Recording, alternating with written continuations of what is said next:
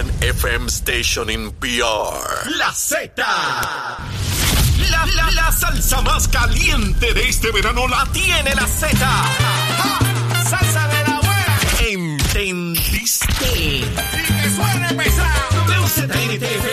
93.7 San Juan. WZMTFM 93.3 Ponce. Y WIOBFM 97.5 Mayagüez. Saca tu sunblock porque te vas a quemar con esta salsa. La emisora de la salsa número uno de Puerto Rico.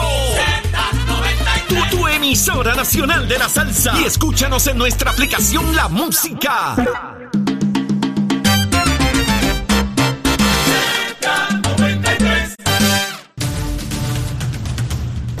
Y comenzamos nuestra segunda hora aquí en Nación Z Nacional, mis amigos. Soy Leo Díaz, ya está aquí en el estudio el licenciado Cristian Sobrino. Cristian, saludo, ¿cómo estás? Saludos Leo y eh, saludo a ti y a toda la audiencia. ¿Cómo estuvo ese fin de semana? Bueno, Estuvo muy bueno, gracias a Dios. qué bueno, qué bueno.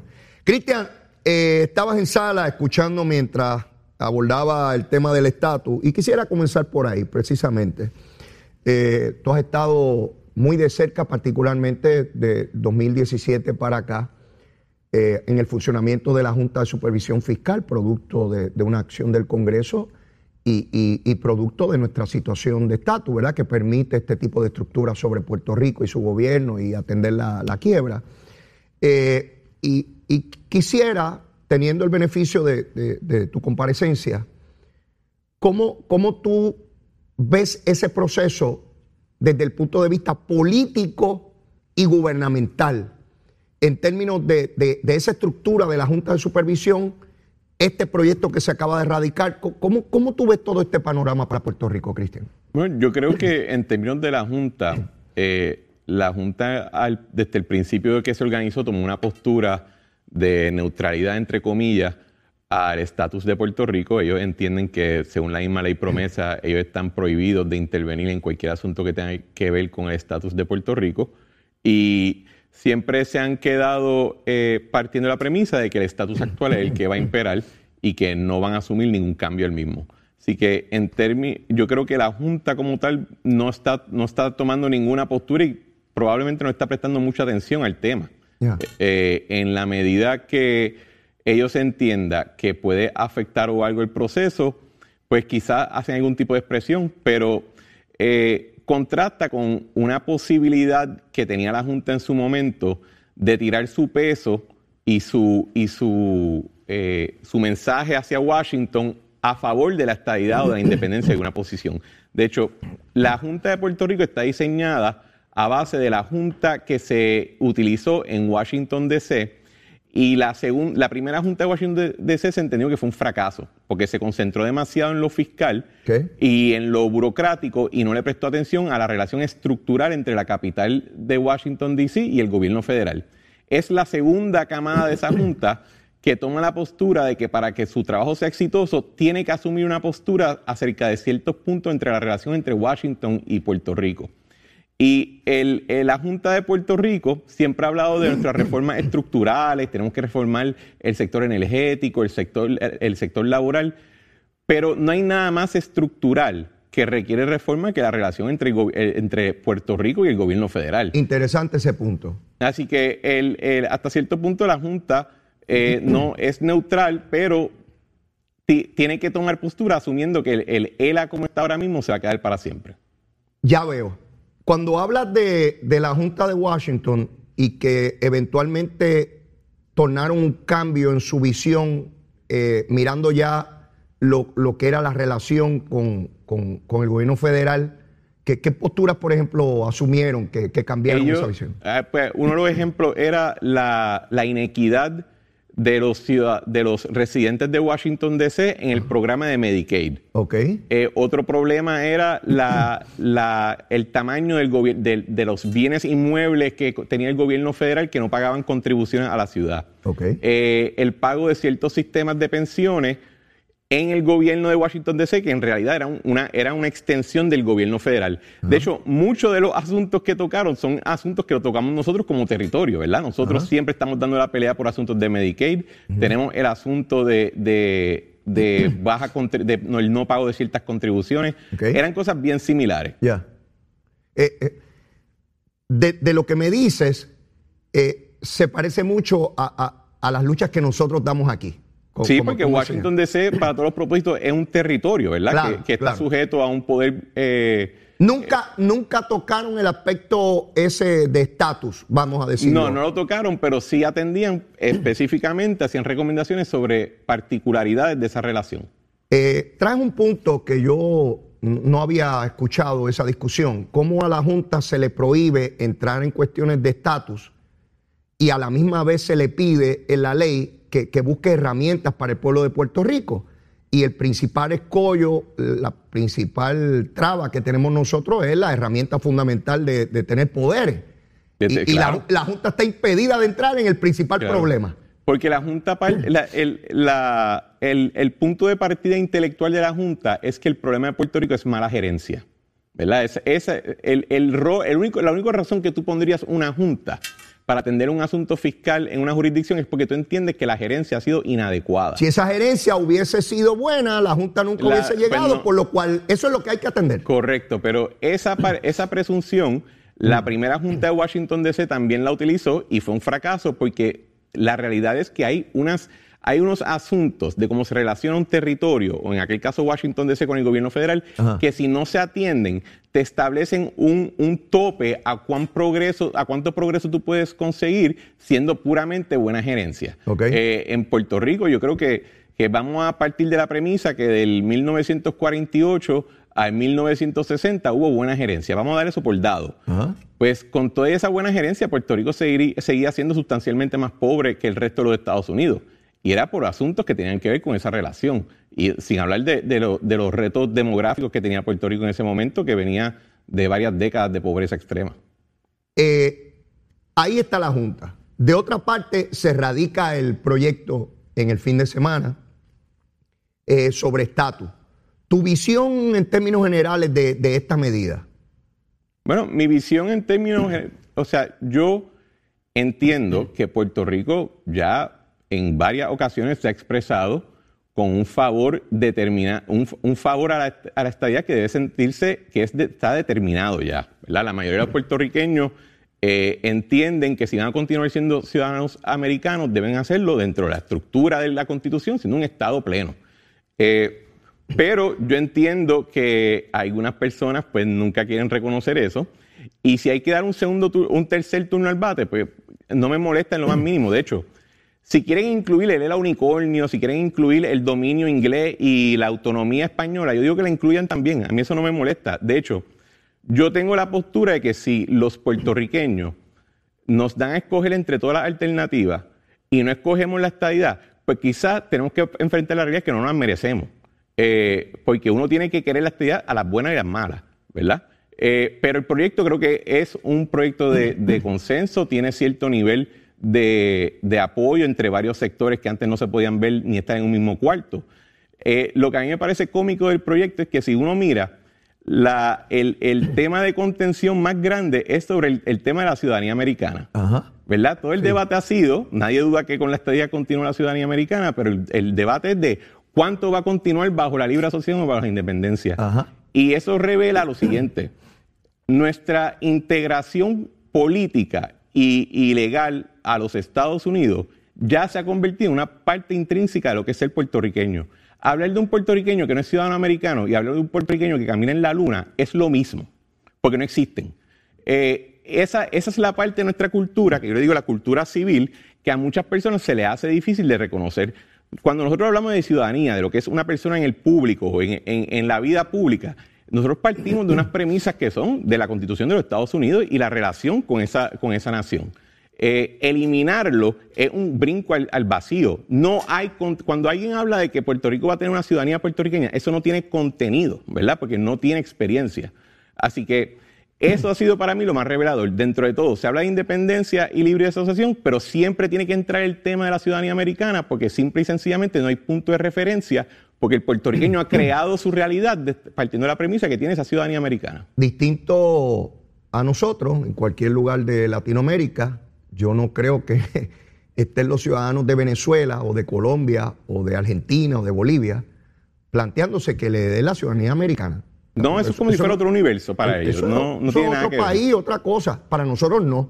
Para nosotros, nosotros somos ciudadanos americanos y, y- y- y a tal punto que aún, aún los que abogan por una república, por un país independiente, que es una manera digna de resolver este asunto, por supuesto, y reconocido internacionalmente como todos los países independientes, no, no, no se están planteando esta cosa de, ser ciudadanos eh, americanos. En el caso de nosotros, después de 1898, eh, Cristian, Puerto Rico da un, da un vuelco en otra dirección y se aleja de lo que es el resto del Caribe y Latinoamérica en términos de su visión hacia los Estados Unidos.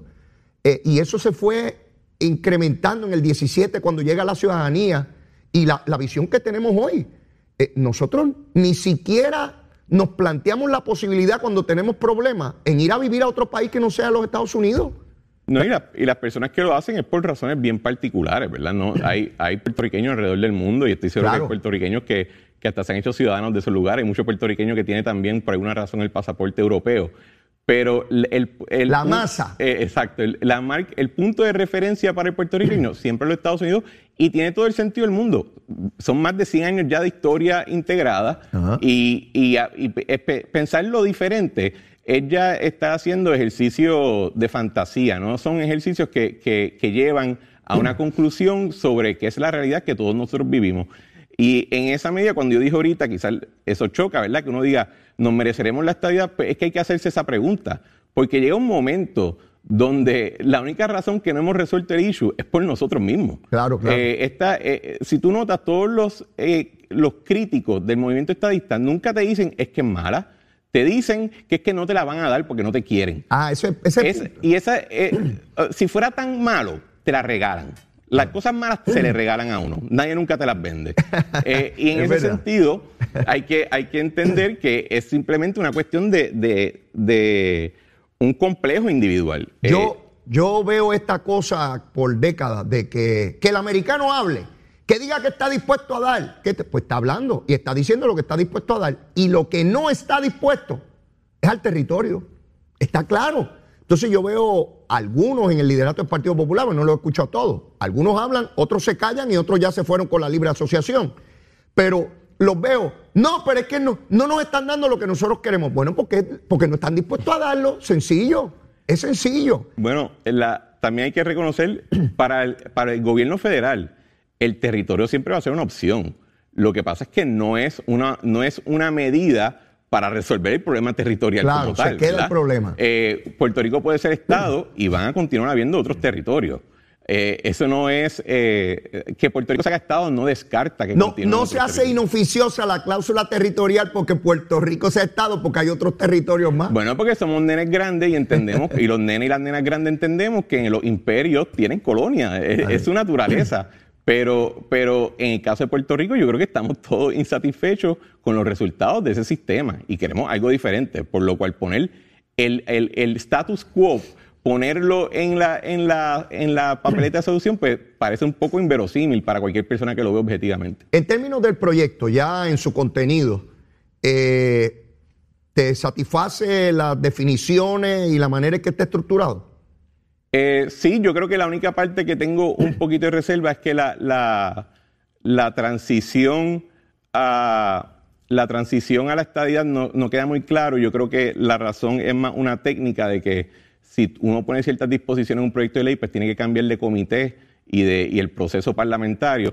Pero en general me- yo creo que me satisface porque por lo menos en el contexto de la libre asociación y la independencia Ajá. le da una forma concreta. Y el problema que hemos tenido debatiendo este asunto en las últimas décadas es que esas, esas soluciones no tienen forma y siempre se quedan en, el, en el- en el estado de la fantasía. De, puede ser todo lo que tú quieras y nada de lo que no quieres porque nunca lo tienes que concretizar. El mero hecho de que existe, exista ya a nivel federal un texto que establece cómo sería la libre asociación y la independencia no, eh, tiene un efecto similar que tuvo el proyecto Tidings a principios de siglo, que es que demostró a los puertorriqueños exactamente lo que no quieren. Yo veo con la claridad que se empieza a definir este proceso, eh, porque por mucho tiempo, Cristian, yo recuerdo en la década de los 90 que se empezó a hablar de la libre asociación. Y quienes comenzaron a hablar de eso fueron sectores dentro del Partido Popular buscando cómo salir de la cláusula territorial sin utilizar la palabra república, pues porque por la connotación que tiene para este pueblo, que la inmensa mayoría no quiere ser república, ¿no? No quiere ser un país independiente. Entonces, ante el temor electoral de esos sectores de ser excluidos dentro del Partido Popular, empezaron a hablar de la libre asociación con mucha fuerza y todavía en los años 2000. Yo recuerdo en el 98 que hubo una, una consulta donde sectores del Partido Popular favorecieron la libre asociación. Interesante porque muchos de esos que participaron allí, eh, como el buen amigo Jorge Colbert, hoy parece de los sectores más conservadores del Partido Popular. Es increíble. Yo recuerdo cómo atacaban a Jorge en el 98, eh, que él junto a Marco Rigao y otros tantos favorecieron la libre asociación. Y hoy Jorge no solamente lo dice, lo ha escrito, de que, de que eso no es una alternativa para Puerto Rico y que él prefiere el ELA, punto, el ELA tradicional. Y él era un crítico duro de, el ELA. Entonces hoy vemos a Acevedo Vilá, que combatía a Jorge Corber en el 98, porque Acevedo Vilá era de, de, ELA tradicional.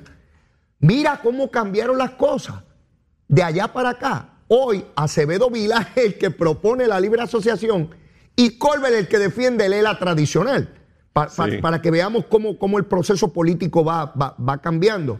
¿Y a dónde quiero, quiero llegar? Finalmente, ya no es lo que alguien hable o desee o exprese o se ingenie, es lo que está concreto en un proyecto de ley.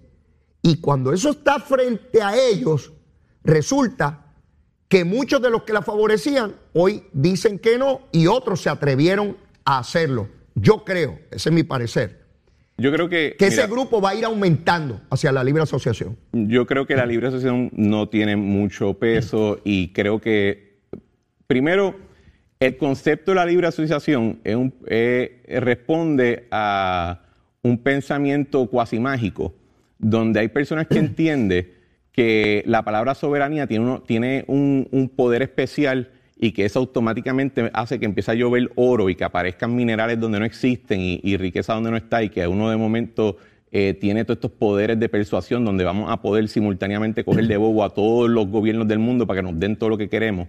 Eh, y, eso es ya un pensamiento mágico, creo que está errado. Eh, la realidad del caso es que nuestra relación con los Estados Unidos incluso en sus momentos más tormentosos, eh, ha resultado en un beneficio neto en la calidad de vida material del puertorriqueño. Esa es la realidad y no hay, y no hay debate razonable sobre eso.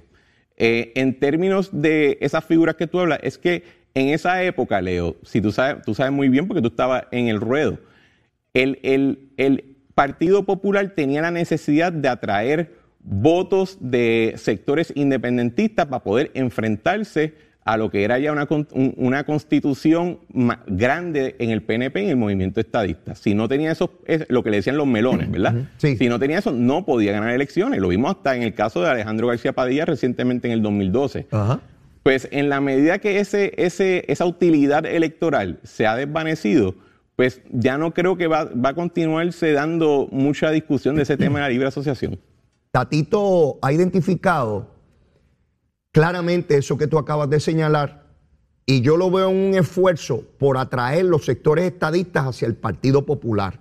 De hecho, le planteó al presidente de su partido, Dalmau, que en esa consulta que, iba a hacer, porque yo creo que eso se desvaneció, que iban a ir a hacer ahora en agosto. Sí, me hicieron quedar mal. Yo en este programa dije que eso iba a pasar y mira cómo me hicieron. ahora parezco un payaso. Así es la política. Eh, mire, los políticos somos los únicos que podemos decir este, sobre mi cadáver, nos pasan por encima del cadáver, al otro hay que levantarse y seguir caminando y almorzar y cenar. y Así que olvídate de eso. ¿Cuántas veces nos vamos a equivocar esta y mil más? Ahora, eh, eh, le dijo que incluyera la estadía en esa consulta porque había muchos populares estadistas, lo cual es evidente a la luz del resultado de la consulta de estatus del, del, 2020, ¿verdad? Eh, y yo estoy claro, se buscó sectores de izquierda desde Rafael Hernández Colón para poder, como, como, como muro de contención contra los estadistas. Eh, pero ya eso no producía nada más. Por el contrario, se formaron partidos pequeños que acabaron llevándose sectores del Partido Popular y el más elocuente fue en la pasada elección. Eh, ¿Esperas que se apruebe en comisión el proyecto? Bueno, todo lo que ha salido hasta ahora público Ajá. Sugiere que se va a aprobar en comisión y que posiblemente va a pasar la Cámara. Eh, lo que pase entonces en el Senado, eso es otra batalla. Pero por lo menos hasta ahora lo que se ha hablado públicamente es de que va en vías de aprobación. En el Senado el camino es, ¿verdad? No me atrevo a decir imposible para no tener que venir a un programa y decirte, mira, este Cristian se aprobó, yo también quedé mal, pero eh, muy, muy difícil. Allí está Manchin, senador por West Virginia, que de hecho hay sectores dentro del Partido Demócrata pidiendo que lo voten, porque leí este fin de semana que plantean que él tiene una estrategia, o sea, es intencional el detenerle los proyectos al, al- presidente, proyectos claros, igual que Cinema allá en, en- en- en Arizona. Y, y en un Senado empate, donde tú pierdes a dos de los tuyos, siempre votando con los republicanos, pues, pues el camino es Bueno, muy duro. Es que es, ambos senadores, aunque son demócratas, tienen constituyentes que no son demócratas. Así es, estados Y cuando- republicanos. y cuando lo son, son de una cepa mucho más conservadora de la que hay ahora mismo en la, en la jerarquía alta de- del Partido Demócrata. Y pues al final del día, ahí uno ve el poder que tiene un senador Así es. que puede detener toda una agenda simple y sencillamente porque tiene que responderle a sus constituyentes por encima de todo el resto. Cristian, yo he planteado en este programa, se supone, eso nos han dicho, ¿verdad? Yo nunca lo he visto, pero que el presidente anda o su ayudante con unas maletas para activar bombas atómicas. ¿Eso es así? Yo debo suponer que es el hombre más poderoso del mundo, que, que anda con maletas que puede activar bombas atómicas. Me imagino que habrán otros presidentes, pero que tengan más bombas nucleares que este, lo dificulto. Increíble que dos seres humanos, dos senadores, dos, dos, le detengan la legislación al hombre más poderoso del mundo, que no la pueda aprobar sin el voto de ellos. Para mí eso demuestra un poder de la democracia tan inmenso. Es que... ¿A quién se atreve a pararse frente a Putin y decirle que no, que no haga tal cosa? ¿Quién se atreve en Rusia? ¿Quién se atreve? Pero en los Estados Unidos de América, en ese país que algunos dicen que, el- que es, que es lo más macabro que ha parido el universo, en ese lugar del mundo hay un sistema de tal naturaleza que el hombre más poderoso del mundo que tiene bombas atómicas no puede aprobar legislación vital para él porque dos senadores se lo impiden. Imagínate el poder de dos senadores por Puerto Rico. No, yo creo, yo creo que las cosas que podrían eh, hacer los, los senadores puertorriqueños todavía no tienen paralelo. Ellos no, ellos, ellos no han visto lo que es de verdad Wow. utilizar, yo creo que esa Wow. silla Wow. a todo su esplendor. Eh, mira, eso me recuerda, tú ahorita hablaste de que el americano habló, ¿verdad? Esa frase Está que, hablando, que- está hablando. que se tira aquí. Cuando alguien dice eso, la pregunta tiene que ser, ¿cuál americano? Hay 300 y pico de millones 330. de americanos. Es un país continental. Así es. Tiene un sistema gubernamental sumamente distribuido. Lo que te dice uno puede ser contradecido por otro. Esa es parte de la magia de ese sistema, ¿verdad? De que no tienes tal cosa como una, una mayoría constante que se está imponiendo sobre el resto. Y por eso el- el- la pelea que se está dando en el caso de Puerto Rico requiere tanto trabajo, porque no es solamente convencer a un americano, si fuera por eso yo creo que ya seríamos Estado hace 20 años o 30, es que tienes que convencer a una, una, a una pluralidad. Y por eso, en, a mi parecer, nuestra estrategia con, en el movimiento estadista debe ser más dirigida, hay que continuar haciendo el trabajo en Washington y en, la clase política, pero tenemos que hacer el trabajo cultural de entrar en aquellos medios donde se establece opinión eh, general- generalizada a nivel de los Estados Unidos, porque ahí entonces podemos ganar la pelea que necesitamos para poder entrar al Senado. Yo, yo creo que si alguien estuvo claro por mucho tiempo y ahora ha tenido la oportunidad de instrumentarlo, porque lo hablé con él mil veces y me hablaba insistentemente de lo que había que hacer, es Ricardo Rosselló, el ex gobernador, y el esfuerzo que hace con los delegados congresionales y lo que él instituyó y sigue ampliándose de los delegados, la delegación extendida, como él le llama, para ir montando esos grupos de influencia a nivel de medios, a nivel de sociedad, de, opinión pública en todos los 50 estados, donde quiera que haya la posibilidad de montar estos, estos grupos y esos niveles de influencia. Obviamente necesitan más recursos, por supuesto, eh, y, y yo creo que ahí el movimiento estadista tiene que, poner eh, esfuerzo y tiene que buscar logística, eh, incluso dentro de, las estructuras y, el sector estadista en Puerto Rico. ¿Cómo ayuda a esos sectores estadistas en los estados a lograr esos niveles de influencia? Porque no es lo mismo que yo sea legislador por Wyoming, ahorita vamos a hablar de eso, de lo que le está ocurriendo a Cheney, la, la- la legisladora, el estado de menos población. Tiene medio millón de habitantes ese estado, medio millón, y tiene dos senadores y tiene una representante. ¿Cómo logramos que el legislador federal de allí, que es uno solo, un solo congresista en la Cámara, y dos senadores, entiendan, conozcan, favorezcan la igualdad para Puerto Rico? Pues obviamente tiene que haber una gente de allí que les hable, que sean sus electores. Porque ¿a quién le tiene miedo un político, Cristian? A los votos. Y a los que le, y a los que le financian. El- pero más allá que solamente la parte electoral, y creo que, que en eso estoy de acuerdo completamente contigo, y lo que está haciendo Ricardo allá con la de- delegación extendida de, esos, de esas burundangas que solamente a él se le ocurren y que después le salen bien.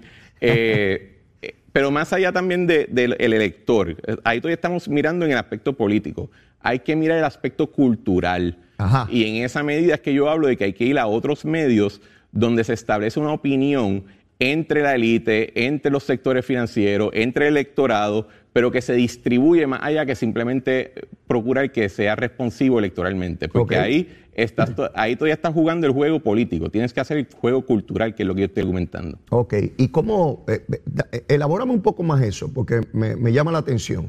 Cuando, cuando tú dices cultural es porque eh, ellos entiendan nuestra idiosincrasia o porque hagan parte de, de- de su, de su ser, de que es en su beneficio la estadidad.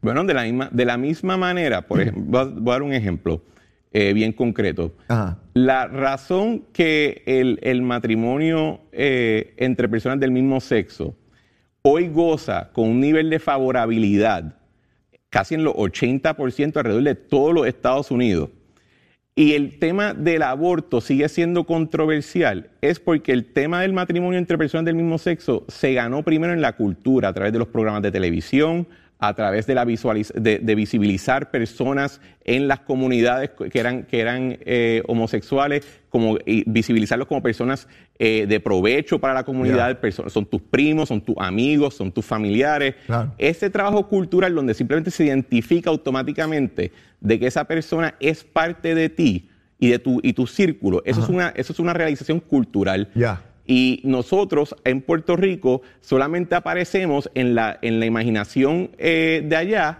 cuando hay un problema aquí. Y no debe ser la única vez donde se entra en la imaginación. De hecho, míralo de esta manera. Nosotros tenemos la capacidad de ser parte de la cultura americana a tal nivel que nuestros artistas hoy en día son los más escuchados en las plataformas de música en Estados Unidos y en el mundo. Eh, por ejemplo, otro ejemplo. En el programa Bill Maher en HBO, que es uno de los programas que establece mucha opinión, eh, la comisionada residente de las Islas Vírgenes, Stacey Plaskett, habló de la estadía de Puerto Rico y habló a favor de ella.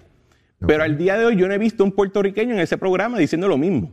¿Verdad? Es esa presencia. Hay un Ok, sinnúmero de, de- de círculos de eh, los diferentes podcasts, los diferentes noticieros. Es buscar que tu presencia sea consistente y que no esté asociada simplemente a eventos raros como huracanes. Ok, eh, y, y- y- y volviendo a- al comienzo de tu argumentación, cuando hablabas de, de- del matrimonio de personas del mismo sexo versus el aborto, el aborto ya es un asunto donde lo deciden arriba sin que la sociedad tenga un se consenso sobre ello. en un y ahí momento, viene la ruptura. Y no se discutía, y no era, se mantuvo siempre un tema que, que- y eso llevó a que quien pudo eh, ejecutar su política pública en la vía eh, política fue, fue el partido más conservador. Eh, ahora tengo claro a lo que te refieres cuando dice entrar en el elemento cultural. Eh, estoy bien claro. Eh, y sí, ciertamente no hemos sido efectivos entrando a, a ese nivel de discusión, de concientización sobre la causa de la igualdad para el pueblo de Puerto Rico, que no sea bajo condiciones extremas y de emergencia como es un huracán Exacto. que O- debate a Puerto Rico. O como una nota cárcel de alguien que hizo algo bueno. Pues, por ejemplo, una nota cárcel eh, eh, con Luis Manuel Miranda que dice, hizo Hamilton, ah, y de casualidad es puertorriqueño. No, no, es, es integrarlo completamente. Exactamente, para que la gente vea, cuando lo vea él, vea a Puerto Rico y la Exacto. causa de Puerto Rico. Exacto. Y cuando escuchen a nuestros artistas, vean la causa de Puerto Rico, no un artista que de paso es de tal sitio. No, no, no, no. Es, parte nuestra y tiene una causa importante. Eh, eh, y yo sé que los artistas no se meten, digo, no sé si la mayoría, pero no se meten en política, ¿verdad? Para no polarizar a, a la gente que lo sigue. Pero, pero eso es importante y ciertamente no se ha hecho, Cristian. Estoy, estoy de acuerdo contigo de que hay que buscar la manera de cómo empezar a, a- a crear conciencia y, y quiénes serían los mejores protagonistas o actores de, ese proceso que, que tú señalas. Pero después de la pausa, quiero que vayamos al caso de la legisladora Cheney, que ha sido muy vocal en contra de Trump, siendo ella republicana y siendo hija de quien fue vicepresidente de los Estados Unidos, eh, y cómo aparentemente está atrás en las encuestas de manera muy difícil, eh, eh, precisamente por esa crítica a Trump de, de cara a la primaria que va a tener el Partido Republicano. Pero ese y muchos temas después de la pausa. Llévatela, Chero. Sin pelos en la lengua. Es esa otra cultura, la cultura de la violencia, donde ver asesinar a alguien es algo muy sencillo. Leo Díaz en Nación Z Nacional por Z93. Ahí está, ahí está el cañaveral en pantalla, mi hermano. Mire lo que queda. Mire, mire esa llamarada. Fuego encendido lo que hay, sacando las ardillas y los ratones del cañaveral. Seguro que sí.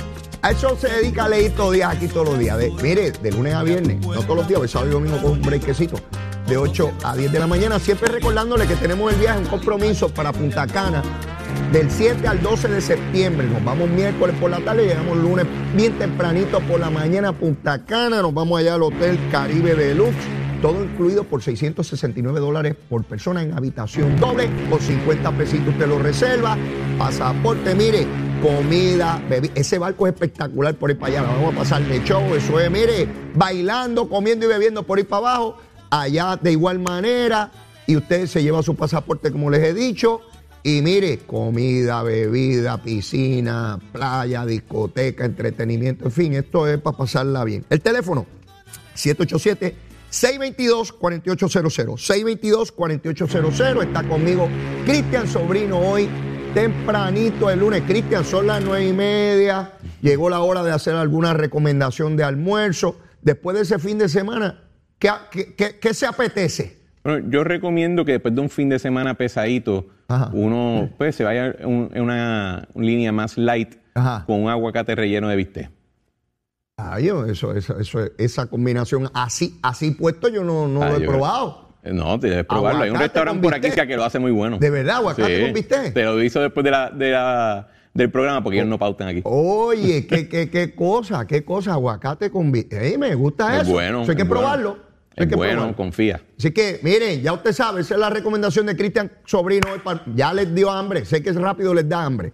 Pero bueno, eh, te decía, en Wyoming, el estado con menor población en los Estados Unidos. Para mí, Cristian, te tengo que admitir que cada vez que veo estos datos me estremece.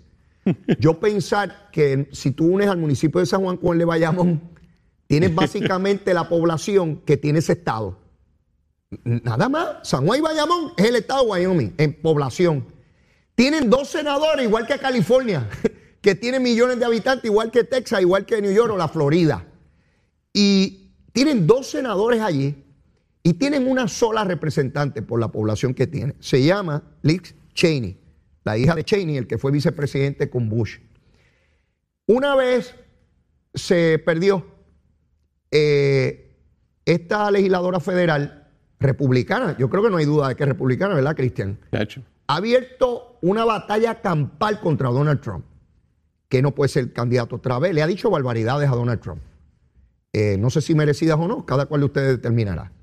Lo cierto es que ella entró a participar en la comisión que nombró la Cámara para investigar los eventos del 6 de enero del año pasado, el Día de Reyes aquí, eh, toda aquella cosa del Congreso. Y ha sido muy vocal con los demócratas moviendo ese tema. Estuve viendo las encuestas del fin de semana, Cristian Está colgada. su oponente republicano le está dando una, una tumba, o sea, una timba, una, una catimba. Eh, algunos dicen que es por el apoyo de Trump a su oponente, otros dicen que no, que no es necesariamente por el apoyo de Trump.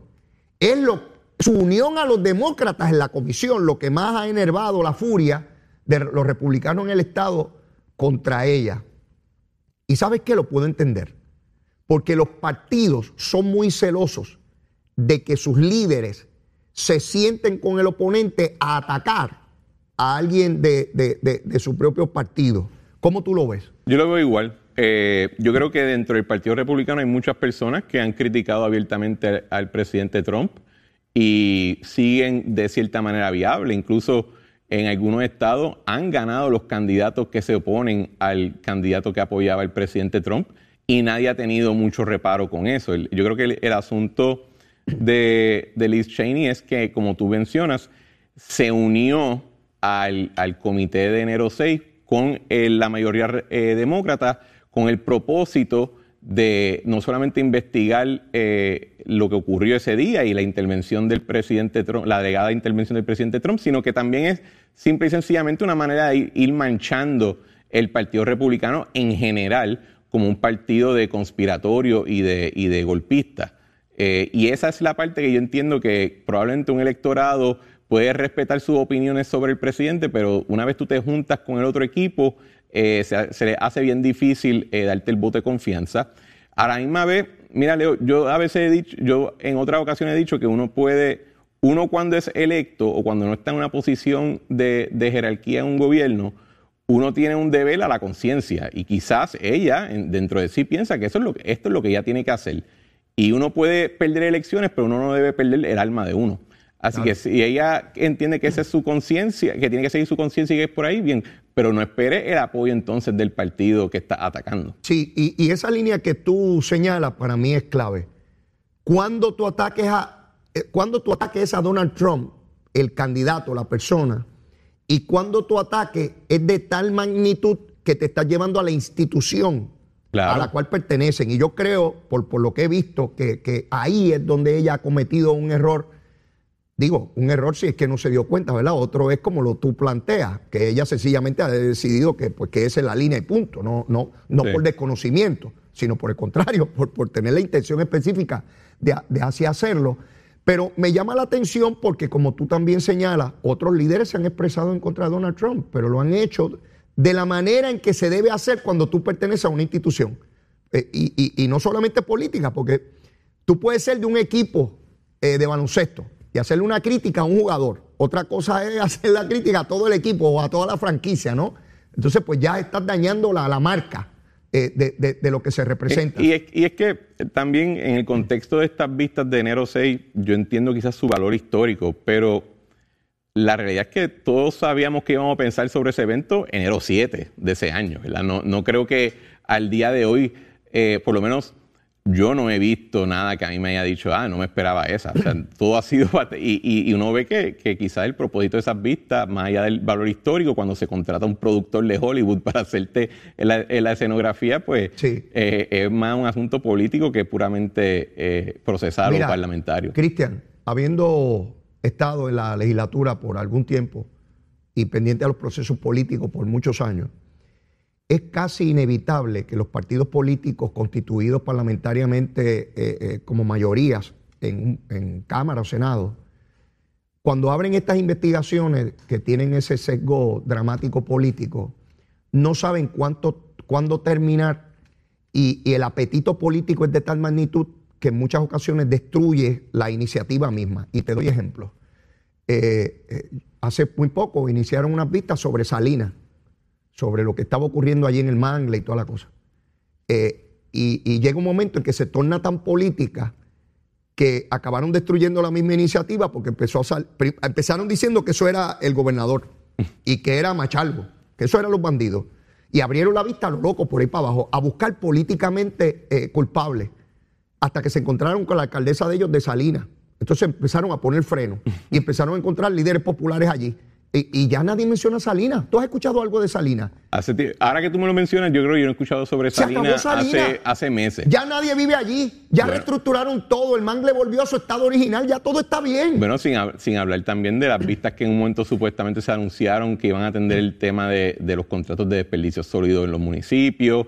En un momento se había hablado sobre, iba a se iban a hacer vistas sobre corporaciones públicas municipales. sea, yo, yo estoy contigo, esta cuestión de, la, de las vistas... al PNP le ha ocurrido igual. El PNP ah, ha abierto investigaciones en el pasado que, que, el apetito político lo llevó a, a, destruir la propia iniciativa, Cristian.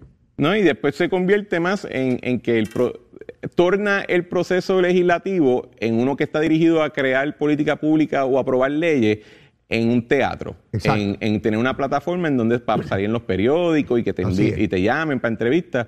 Y el performance llega a un momento donde nadie sabe la diferencia y entonces menoscaba la misma función legislativa como tal. ¿Tú crees que alguien en el 2024, algún ser humano sobre esta tierra, ¿tú crees que al momento de entrar a la caseta emitir su voto se acuerde de la vista de Salinas y en función de eso emita su voto? No, para nada. Nadie se va a acordar. No. Probablemente en el 2024 tú sales por ahí, ¿te acuerdas de las vistas de Salinas del Mangle? Y te van a decir, ¿qué vista? ¿De qué tú hablas? No se van a acordar. Así de inconsecuentes son. Eh, y otra vez el protagonismo de salir en la radio y la televisión que me entreví. Las vistas de Luma. ¿Quién se acuerda de las vistas de Luma? Bueno, De- de- de yo- la- que- aquel escándalo que iban a meter preso a qué sé yo cuánta gente. No, y que, para colmo, son vistas donde por alguna razón u otra siempre termina dándose información incorrecta, que es lo más raro de todo. lo más raro. para, para eso las hacen, para dar información tergiversada, para crear odio, para crear desasosiego. Eh, de hecho, eh, yo tuve el viernes aquí a la persona que tramitó todo esto del parque, del parque, digo yo, mira, mira dónde estoy yo repitiendo la misma gusanga. Del terreno, el pequeño terreno, son 178 metros cuadrados, algo así. Eh, la persona que- que hizo esas vistas. Y él pudo aclarar aquí tanta desinformación que se ha dado. Eh, de hecho, yo no sabía, Cristian, que, que uno puede solicitarle al gobierno la compra de un terreno y después que el gobierno gasta tiempo y dinero en hacer todos los estudios, todo lo que corresponde, y me hace finalmente la oferta de, de- de- de compra, yo le digo, no, no, no estoy interesado. Ah, Eso sí. Y yo digo, pues caramba, tremenda pieza de legislación se puede presentar ahí donde usted le pida a un, a un proponente, a alguien que Es que- quiera comprar, usted tiene que dar tanta cantidad de dinero en un seguro, en un- como corresponda. Es que, Leo, Por, eh, si usted, por si usted no hace la transacción, que el gobierno no pierda. Mira, Leo, la- el artículo 5.01 de la ley 26 de 2017 establece que la política pública del gobierno de Puerto Rico es que terrenos del gobierno que no están en uso productivo deben- se deben ceder para su disfrute, sea para una empresa comercial, una empresa sin fines de, Claro. de lucro o un parque o algún tipo de bien común. Estamos hablando de un lote en el medio de condado, probablemente el área más urbanizada en todo Puerto Rico. Eh, el que piense que esto es sobre un parque no ha ido por ese lote. De hecho, uno sabe que no es sobre un parque porque junto al frente del- de ese lote hay un parque de verdad que se llama el Parque del Indio. Al otro lado de la carrera. Eh, aquí el asunto simple y sencillamente es, hay una agenda de algunas personas, hay varias agendas. Está primero el Not in My Backyard, el NIMBYism, que no quiere ver más urbanización en su área porque ya ellos la tienen, así que prefieren ellos ya, retener ya yo ese tengo mi valor. apartamento que nadie más tenga. Y segundo, hay en Puerto Rico, como en otras partes de los Estados Unidos, una agenda antidesarrollo, antiurbanística, que entiende que mientras menos se construya mejor, porque de alguna manera vamos a entrar en, en un, en un balance de Captain Planet con el, con el, con el mundo ecológico. Y al final del día, yo creo, yo creo que el problema aquí ha sido que nadie ha hecho la pregunta clara y precisa de ¿es una buena idea tener un edificio adicional en el condado, la área más urbanizada de todo Puerto Rico? Pues no veo ningún problema. De hecho, ayuda a bajar la presión de, de los precios de bienes raíces porque tiene más inventario. Si tú contestas eso y que no hay problema y que sí se podría hacer esa construcción legítimamente, todo lo demás es pamplina. Al nivel donde están buscando resoluciones de Doña Fela en los 1950 cuando el municipio de San Juan ni era un departamento del gobierno central. O sea, a ese nivel de ridículo estamos cayendo. Y todo es por llevarle la contraria a Miguel Romero y al gobernador. Eh, y después de todo, lo que se vaya a construir allí, si finalmente se aprueba algo, tiene que pasar por las leyes y reglamentos. Yo no puedo meter allí un edificio de 50 pisos, ¿verdad? Tendrá que, que- que tenerlo. Y si lo puedes poner, pues ponlo. Porque Bueno, esto si, no si es. cumple, si cumple. No es como que están construyendo en la bahía lu- Lo bioluminiscente, sé. es en el condado, el área más urbanizada de todo Puerto Rico. lo es una ridiculez la discusión misma. Es que eh, eh, llevan las cámaras de televisión, Cristian, y presentan ahora no solamente el solarcito, sino el que está al lado, que fue el que compró, que tumbaron la casa que había allí, y ahora tú ves un terreno grandísimo y el que va por allá dice, ¿cómo? ¿Que todo ese terreno lo vendieron por 145 mil dólares? No.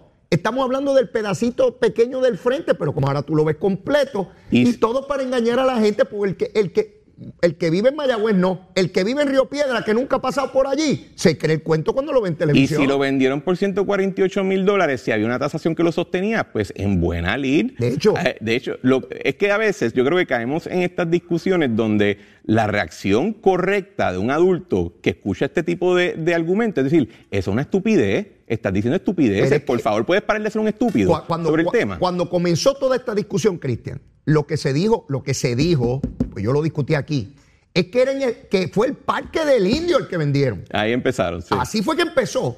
Y después dijeron que, que se lo vendieron a un familiar del gobernador. Así comenzó esta discusión. ¿Para qué? Para atraer la opinión La pública. chismología. Pues, pues, imagínate cuando yo escuché que vendieron el Parque del Indio, yo dije, alguien aquí se volvió loco. Yo pensé eso. Alguien aquí se volvió loco. ¿Cómo que vendieron el Parque del Indio? Yo sé perfectamente dónde está, dónde está el Parque del Indio. Si es que, que no puede ser, aquí tiene que haber un error. Hasta que me entero. Bueno, yo he presentado las fotos aquí, Cristian, del pedacito de terreno. Muchísima gente que ve el programa me dice, Leo, yo vi la foto que presentaste, nadie había presentado esa foto. Le- Leo, Claro. mi, mi pareja vive cerca de ese, de ese lote. Yo le paso por al lado todos los días casi.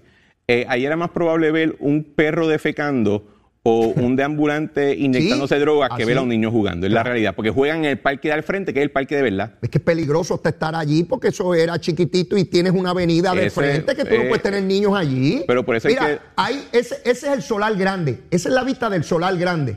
Mira, el- mira el solar ahora. Ese es el solar pequeñito. Pongan el de frente que se ve el solar. Míralo ahí. Ese es el pequeño solar. Y mira la pared que hay ahí, que luego se tumbó con la casa que había al lado, con el terreno grande de la corporación que compró. Y mi- Pe- lo hacen para crear odio, para que diga, para justificar todo el discurso de que están vendiendo a Puerto Rico, lo están regalando, la playa, la gentrificación, los americanos. Todo esto es parte de un. Y hay un arquitecto ahí, un pájaro que se me olvida el nombre ahora, que es un agitador urbano, que creo que García Padilla lo tuvo en la Junta de Planificación. Ese es otro que está por ahí diciendo disparate y ya lo veo con, con Eliezer, con Eliezer Molina. Por ahí andan los dos en chancletas y en pantalones cortos. Se me olvida el nombre del pájaro, no lo anoté aquí. un supuesto arquitecto. Y está por ahí agitando las masas. Pero- O- o- otro agitador más. Pero mira, mira lo que rodea ese lote. Edificios. sí, todo. Porque es un área urbana. Así Seguro. que no debe sorprenderle a nadie que en un área con muchos edificios va a haber otro edificio. ¿Seguro? Sí, sí. Pero otra vez, es creando desasocio, odio, quieren generar odio. Se acaba el verano ya mismo. Hay unos aquí que están llorando porque el verano se está acabando y no han logrado prender la cosa. Yo lo prendo aquí todos los días en el cañaveral, pero ellos no logran prend- prender este, eh, este asunto. Cristian, eh, ayer se celebró la elección de Trujillo Alto. Hay un nuevo alcalde allí. Esperemos a ver la cosa. Eh, me preocupa el de San Germán. ¿Por qué me preocupa el de San Germán? Porque el alcalde de San Germán eh, se ha empezado a señalar que está siendo investigado por, por los federales del PNP, acabó de llegar allí. Y yo le dije a este alcalde que lo que tiene que hacer, ¿verdad? Lo más que puede hacer en esta etapa Él no coge el chavo. es no coger chavo. Ajá. Eh, Debió, por ahí empezamos. Esa era la primera, el Eh, punto de es, partida. eso es. Si yo estoy convencido matemáticamente, porque nadie es mejor que yo para saber eso, este, porque si a ti te preguntas, ¿has cogido dinero de alguien? Tú no puedes contestar, no recuerdo, tú no puedes contestar eso, ¿verdad? Recuerdo un alcalde del PNP hace unos cuantos años ya, tú estabas, tú chiquito, ¿sabes? Este, le preguntaron, ¿usted ha cogido dinero alguna vez de un contratista? Le preguntó No el recuerdo. periodista. Y él contestó, levantó los hombros y dijo, que yo sepa. Mira, cuando yo vi aquella contestación, yo dije, este hombre está muerto. Y lo arrestaron en menos de 20 veces. Que, que él supiera, mira qué clase de, de- de pantalones. Pues si yo estoy convencido de que no he cogido dinero, Cristian, yo hago una declaración jurada. Nunca he cogido dinero ni de este contrato ni de ningún otro. Pues él se pone a explicar que ese contrato se adjudicó, como dice la oficina del Contralor, y que está todo bien. Eso mismo decía el Cano. El problema no es con el contrato, es si cogiste chavo para, para, para dar el contrato. Y este alcalde, que comenzó estos planteamientos el jueves pasado, al día de hoy no ha hecho ninguna declaración. Yo no quiero pensar que estamos ante otro pájaro como el de Trujillo Alto. No quiero no, pensar eso. No, no sé, pero a mí pues, personalmente no me preocupa porque si en efecto lo van a lo están investigando y si en efecto pasó algo, pues habrá el resultado que, que, que, que amerita. ¿verdad? Anticipable. Exacto, y que ya se ha visto que es una película que sigue tocando, que se sigue poniendo en la televisión todos los días, desafortunadamente.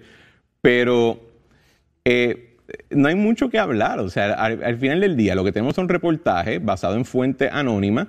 Cuando, hay, cuando exista algún evento como tal, uno puede comentar sobre el mismo. Pero hasta claro, entonces, pero en el camino, Cristian, se levanta una nube de especulación sobre él, sobre su pueblo, sobre su ejecución, sobre el partido político al cual él pertenece. Pues alguna acción afirmativa mínima, que, que es lo más que puedo hacer, ¿verdad? Porque él no puede hacer nada más. Una declaración, aquí está, pero no la hace. Pero Entonces que- envió un comunicado. Yo, yo- yo no entiendo, porque si a mí me hacen una imputación como alcalde, mire, yo voy a todos los foros a explicar. Y juro donde sea, aquí está, yo no he cogido ni un centavo. Punto. Esta cosa enviar un comunicado ahí y ya, se acabó, se acabó el asunto. No, hombre, no. O sea, yo creo. Y máximo Vamos a ver, vamos a ver lo que pasa. ¿Sabes? Di- di- difícil, difícil. Pero, pero bueno, ahí estamos. Este, Cristian, el Departamento de Educación eh, va a tener que reclutar maestros retirados eh, por la falta de maestros. Esto no es nuevo, ¿verdad? Eh, toda esta cosa. Pero me llama la atención la disminución dramática de estudiantes, Cristian. Dramática. Cómo se siguen eh, eh, disminuyendo las tasas de natalidad. Esto es un tema que yo he tocado aquí recurrentemente, pero los datos que acaba de dar el, secretario, eh, yo no entiendo, Cristian, alguien me tiene que explicar eso, yo no tengo mucha capacidad, ¿verdad?, para entender muchas cosas. Eh, pero ¿cómo es posible que el sistema tenga dramáticamente más recursos económicos, tenga dramáticamente menos estudiantes y tengamos deficiencia en el sistema? ¿Tú, tú tienes alguna explicación Por- para eso? porque en realidad el sistema no tiene dramáticamente más recursos. Mucho del presupuesto del Departamento de Educación o se utiliza para pagar las pensiones de los... O sea, hay, cuando uno ve la partida de presupuesto de la- del Departamento de Educación, Sí. hay una gran parte que va eh, dedicada al pago de, de- de las pensiones de los maestros retirados.